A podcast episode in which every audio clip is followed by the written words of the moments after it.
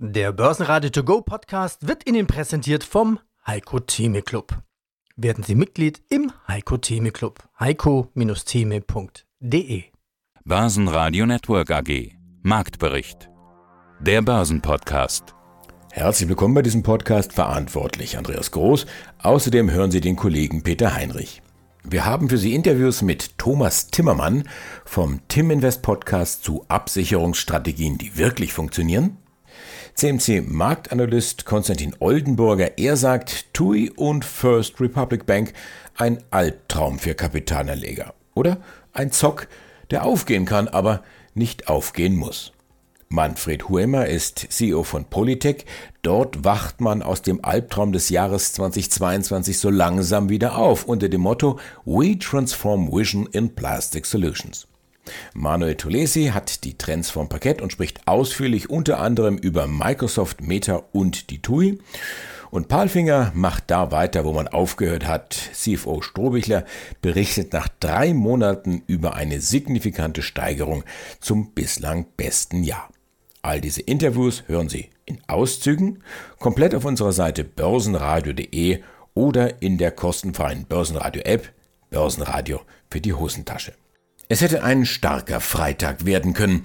Die US-Vorgaben und die aus Asien mussten eigentlich nur noch verwandelt werden, aber die Anleger haben schnell die Lust verloren und üben weiter das Trippeln auf der Stelle. Die Volatilität am Markt wie ein U-Boot abgetaucht. Die Wirtschaft in Deutschland macht es ebenso.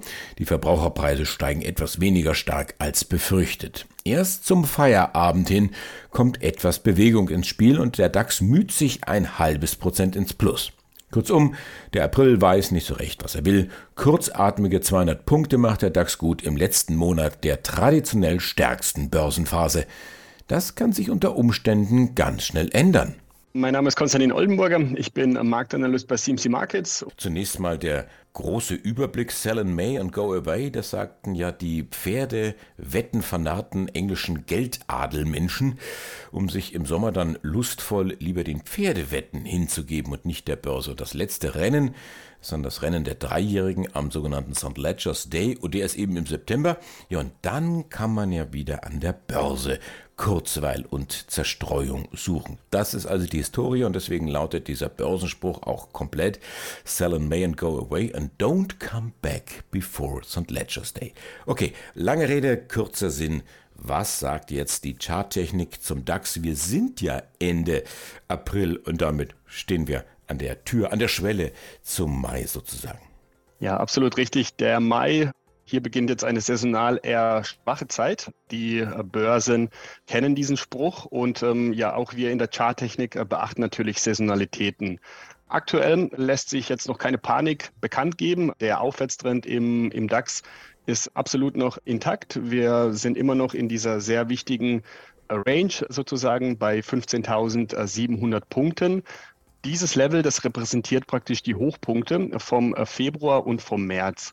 Und ähm, aktuell läuft ein lehrbuchmäßiger Retest äh, dieser Zone. Also wir sind über diese Zone ausgebrochen, laufen jetzt wieder um diese 200, 300 Punkte zurück von den Höchstständen, versuchen jetzt eben diesen Support, der jetzt dadurch entstanden ist, zu testen. Somit ähm, ja, schiebt sich der DAX eben in eine Situation, wo er zum Beispiel nächste Woche auf die Fed dann ja auch sehr bullisch reagieren kann, indem man sich von diesem Support praktisch nach oben ablöst und dann die Rallye fortsetzt. Auf der anderen Seite natürlich auch dieses Support, wenn er dann bricht oder der Markt sich dann eben entscheidet, ja, die Fed ist uns doch ein bisschen zu restriktiv, wir verkaufen, dann bricht diese Zone und dann gilt es hier große Vorsicht walten zu lassen. Und dann könnte dieser Spruch tatsächlich aufgehen und der Mai und Juni werden dann wieder zu den bösen Monaten und werden ihre negative Performance erneut unter Beweis stellen. Guten Morgen, Andreas. Mein Name ist Manuel Tulizi. Ich bin Händler für strukturierte Produkte auf dem Börsenparkett der Börse Frankfurt. Und sicherlich der Aufreger der Woche, die First Republic Bank. Der Blick in die Bilanz scheint für viele Anleger ein Blick ins finanzielle Armageddon zu sein. Ja, vor allem nach dem Kollaps der Silicon Valley Bank und der Signature Bank im März sind die Anleger natürlich oder die Analysten auch vorsichtig und schauen sich ganz genau an, was in den Bilanzen passieren wird. Und Abflüsse von Kundenanlagen bei Banken werden nie gern gesehen und wenn man sich unter dem Strich dann auch die Abflüsse anschaut bei der First Republic Bank von 100 Milliarden US-Dollar, da muss man genauer hinschauen, was das dann auch für die Banken bedeutet. Und so brach die Aktie wie die letzten Tage natürlich auch weiter ein. Wir sehen das natürlich auf Wochensicht mit ungefähr 50 Prozent, dass die Aktie ungefähr bei 6 US-Dollar sich eingependelt hat. Und schaust du mal in die Vergangenheit, Andreas, auf der 52 Wochen Sicht war Mitte August die Aktie noch bei 171 US-Dollar. Und das ist natürlich eine krasse Downside, die hier gespielt wurde. Schauen wir natürlich auf die Anlegerseite, vor allem die Shortseller, die sich hier positionieren, gab es diese Woche auch einige interessante Meldungen von Hedgefonds und auch von, ich sage jetzt mal Nachrichtenagenturen wie Bloomberg, die davon ausgehen, dass momentan 96 Prozent aller zur Verfügung stehenden Shortseller Positionen bereits genutzt wurden. Und das führt dazu, dass momentan das Short Interest, das heißt, ähm, da messen wir quasi an Free Float, wie viele Aktien denn momentan leer verkauft wurden, ungefähr eine 30 Prozent. Und es führt auch dazu, dass Shortseller momentan gar nicht mehr so richtig agieren können über die klassische Delta-Variante, weil dementsprechend die Repo, das heißt der Leihesatz, äh, den du zahlen musst, um diese Aktie leer zu verkaufen, schon auf 20 bis 30 Prozent pro Jahr angestiegen ist. Und da bin ich gespannt, wie die Anleger jetzt mit dieser Situation auch umgehen werden weil es dementsprechend auf kurze oder lange Frist natürlich auch schwer zu refinanzieren wird. Mein Name ist Konstantin Oldenburger, ich bin Marktanalyst bei CMC Markets. Lücken werden geschlossen, jetzt pass mal auf. Die First Republic Bank, die hat ja eine ordentliche Lücke gerissen. Es wird schwierig, diese Lücke irgendwann wieder zu schließen, oder? Ja, die First Republic, äh, da würde ich persönlich jetzt charttechnisch äh, die Finger von lassen, weil es hier praktisch um das Überleben geht. Das ist mehr was für Zocker. Das Einzige, was man charttechnisch zu diesem Wert sagen kann, ist, dass man vielleicht diese positive Stimmung, die jetzt gestern aufkam, oder das ist ein bisschen übertrieben, aber gestern war ein positiver Handelstag für diesen Wert, dass man dort vielleicht das Tief, welches jetzt gesetzt wurde am Mittwoch nach den Quartalszahlen von der First Republic, dass man das als gewisses Risikomanagement-Tool benutzt, dort sein Risiko abwägt, wenn man ja einen Zock praktisch in diesem Wert äh, wagen möchte. Da gilt es dann abzuwarten, wer rettet die First Republic? Sind es Banken? Ist es die Regierung? Wer möchte da nochmal Geld in die Hand nehmen und die Bank praktisch stützen? Also mehr ein Zockerwert als analysetechnisch interessant. Krasse Geschichte, das Ganze. Ebenfalls krass, aber im positiven Sinne zunächst einmal die Software AG. Die hat nämlich doll zugelegt, 50 Prozent. Das liegt jetzt nicht unbedingt an den Zahlen, die haben dann doch eher enttäuscht, aber es liegt ein Übernahmeangebot auf dem Tisch und man munkelt, es könnten sogar mehrere werden, vielleicht sogar eine Übernahmeschlacht. Bring uns doch mal auf den neuesten Stand. Die Software AG stand diese Woche auch äh, natürlich im Mittelpunkt. Die Aktie ist ja ungefähr von 18, 19 Euro letzte Woche auf die angebotene Schwelle von über 30 Euro gestiegen, die Silver Lake geboten hat. Und hier sprechen wir von einer freundlichen Übernahme. Das heißt, das Management plädiert auch momentan darauf, dieses Übernahmeangebot anzunehmen. Silver Lake hatte sich natürlich auch im Vorfeld schon so positioniert, um momentan strategisch gesehen eine gute Position zu haben. Schauen wir zurück in den Februar 2022 hat Silver Lake bereits eine Wandelanleihe gezeichnet, der Software AG von ungefähr 344 Millionen Euro nominellen Gegenwert und sollte diese umgewandelt werden, macht das schon circa 9% der ausstehenden Aktien aus und es wäre schon eine gute Grundpositionierung. Sollten die Anleger dementsprechend auch auf das Angebot eingehen, gibt es eine Schwelle, die erreicht werden muss, das sind nämlich 50% plus eine Aktie und dann würden wir von einer Übernahme ausgehen.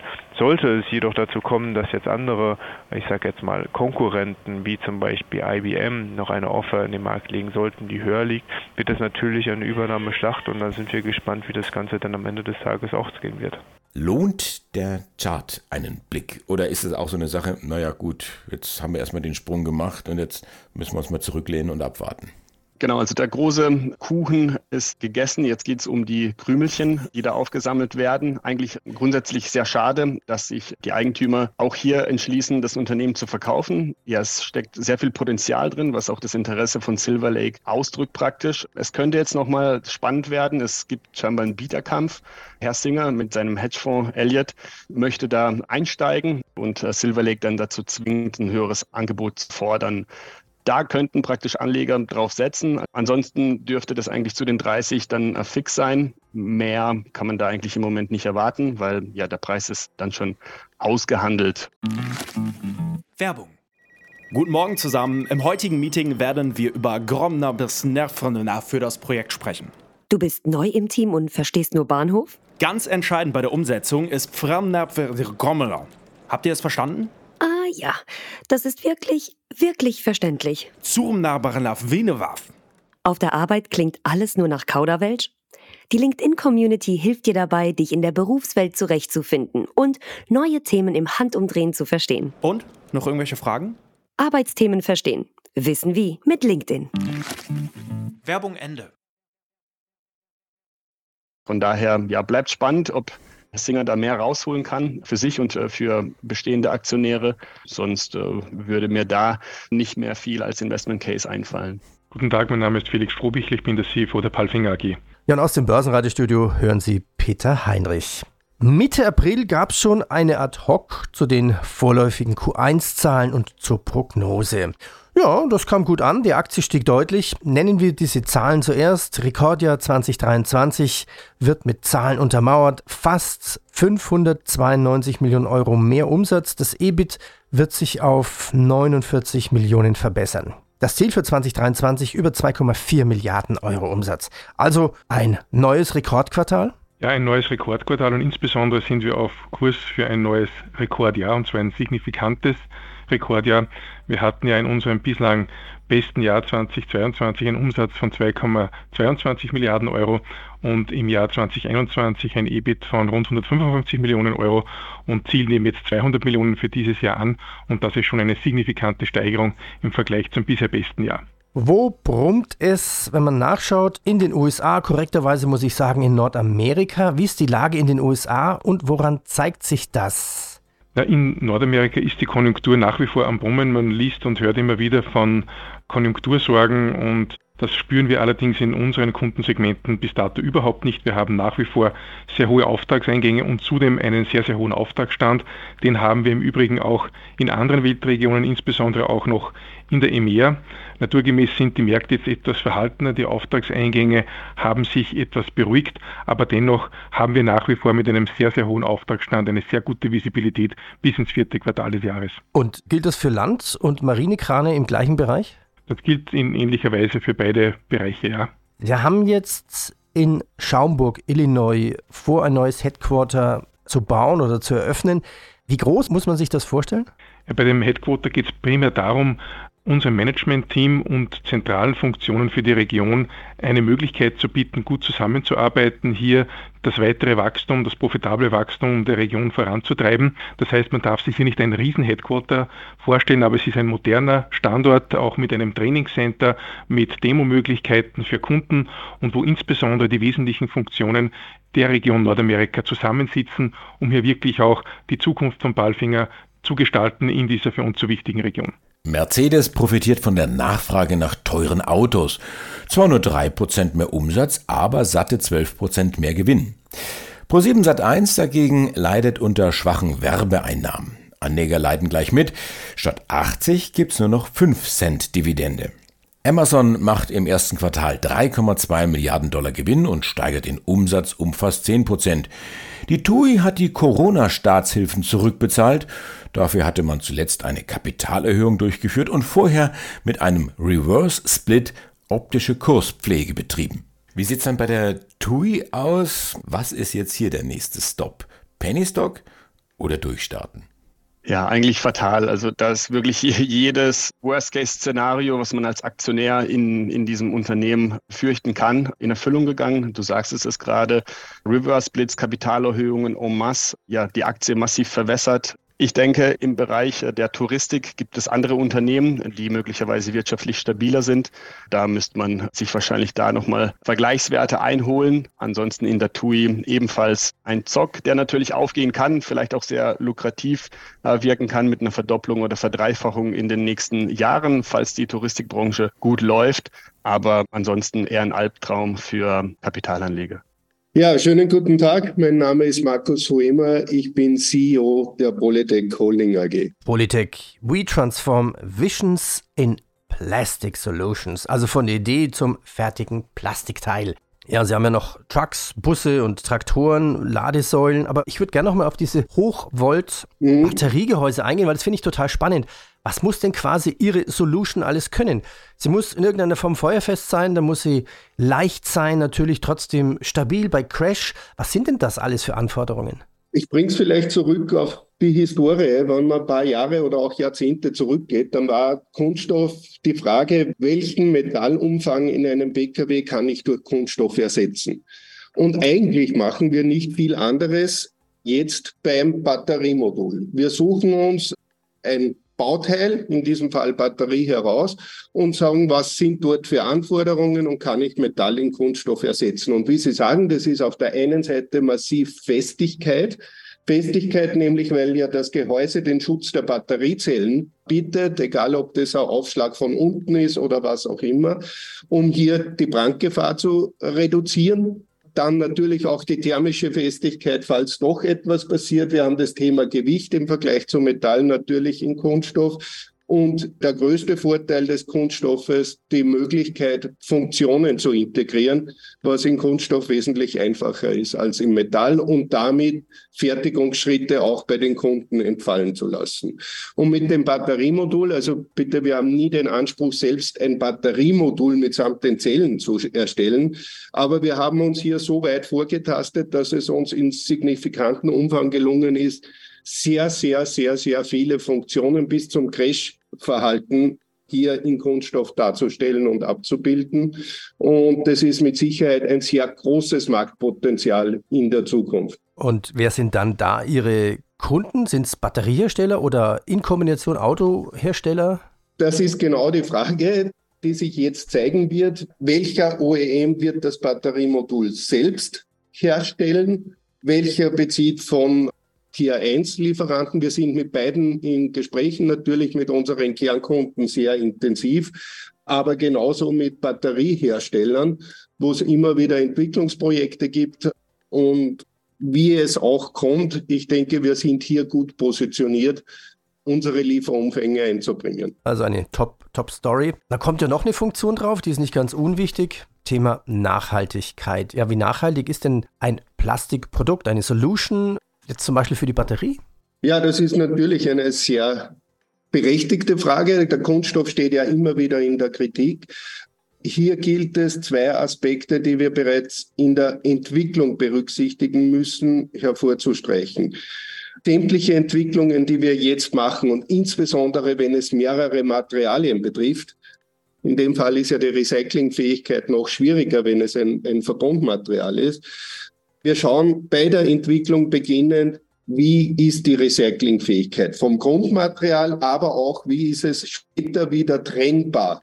Wie sind einzelne Komponenten miteinander zu verbinden, dass wir sie später wieder trennen können und auch bestmöglich recyceln können? Auch dieses Interview ungekürzt und in voller Länge bei börsenradio.de oder in der Börsenradio-App. Mein Name ist Thomas Thürmann, ich bin CEO bei Tim Invest und dort für den Tim Investor Europa Plus Fonds zuständig an den Börsen erstmal Feiertagspause, okay, nicht so viel los, aber du hast ja gerade von deiner Erfahrung schon gesprochen. Du warst ja auch als Händler am Parkett tätig, noch tätig oder schon tätig. Du hast auch miterlebt, wie am Parkett noch gerufen wurde. Du hast auch das stimmt. Die, die eine Entwicklung mitgemacht der Zertifikate. Das hat auch dein Berufsleben geprägt. Du bist also auch Experte in allen Börsenlagen. Lass mich doch heute mal dein Wissen anzapfen so ein bisschen Education. Du hast ja gerade gesagt, Mensch, das Zeug kann abstürzen. Wir haben es schon oft erlebt. Lass uns doch mal über Absicherungen sprechen. Absicherung? Ja, gerne. Wie? Ein heißes Thema natürlich, als zup, Corona kam, plötzlich ging es runter, alle mussten sich absichern. Absicherung. Da steckt ja mehr dahinter. Also die meisten denken eigentlich bei Absicherung, naja, dann mache ich halt in meinem Depot einen Stop-Loss. Ist das die simple Absicherung? Aber Absicherung, da stecken ja viele Themen dahinter.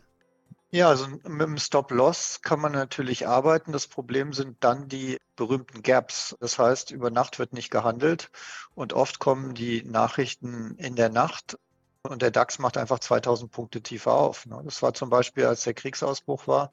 Letztes Jahr war das der Fall. Wenn man da unten dann verkauft, dann äh, hat man ja die Verluste schon realisiert. Worst Case realisiert man sie unten, dann geht es wieder hoch. Nichtsdestotrotz kann man mit Stop-Loss ein, ein Portfolio relativ gut managen. Es ist aber keine wirkliche Absicherung. Es ist eigentlich mehr eine Handelsstrategie. Okay. mehr wissen eigentlich die meisten Privatanleger nicht. Manche wissen noch Futures, aber es gibt noch viel mehr, worum man sich Gedanken machen müsste. Also zum Beispiel, ich glaube, das Simpelste, was jeder schnell versteht, ist Absicherung durch Diversifikation. Genau, und es gibt ja mehrere Arten der, der Diversifikation. Also erstmal geografisch, wenn ich zum Beispiel Aktienanleger bin, ist klar, dass ich nicht nur im DAX anlege, sondern vielleicht auch mal breiter in Europa. Zum Beispiel ist der CRC 40 in Frankreich im Moment der führende Index dass ich amerikanische Aktien einnehme, eventuell noch Emerging Markets, also dass ich mein, mein wenn ich als, als Aktienanleger unterwegs bin, mein, mein Geld breit steuere. Man sollte, wenn, wenn man 100 Aktien zum Beispiel im Depot hat und eine Aktie geht plötzlich pleite, dann verliert man halt ein Prozent, das ist relativ naheliegend. Wenn ich drei Aktien im Depot habe und die eine geht pleite, ist 33 Prozent meines Vermögens verloren. Das wäre also quasi die Diversifikation durch geografische Diversifikation und durch die Stückzahl, aber man kann natürlich auch über die Assetklasse diversifizieren und das tun fast alle Anleger bewusst oder unbewusst. Also jeder, der eine Immobilie zum Beispiel hat und trotzdem ein Aktiendepot, der hat schon mal in der Assetklasse Immobilie investiert, im Aktiendepot, dann hat er vielleicht noch eine Geldmarktposition, hat noch Festgeld bei der Bank etc., das ist ja auch eine Diversifikation. Mhm. Man kann in mehrere verschiedene Assetklassen diversifizieren und wenn eine Assetklasse, jetzt zum Beispiel die Aktienquote, wenn das 20 Prozent ausmacht, des insgesamt des Vermögens eines, eines Menschen, und es passiert dort ein Crash von 20, 30 Prozent, dann trifft es halt nur diese 20, 30 Prozent von den 20 Prozent des Vermögens. Das wäre so die simpelste Art, sich eigentlich zu schützen gegen einen Crash am Aktienmarkt. Ich hoffe, dass dieser Podcast informativ für Sie war. Empfehlen Sie uns doch gerne weiter, verlinken Sie uns oder bewerten Sie uns besonders positiv. Ich bin Andreas Groß und wünsche Ihnen stets viel Erfolg bei all Ihren Investmententscheidungen. Schreiben Sie mir doch gerne unter redaktion.brn-ag.de. Börsenradio Network AG Marktbericht. Der Börsenpodcast. Der Börsenradio To Go Podcast wurde Ihnen präsentiert vom Heiko Theme Club. Werden Sie Mitglied im Heiko Theme Club. heiko-theme.de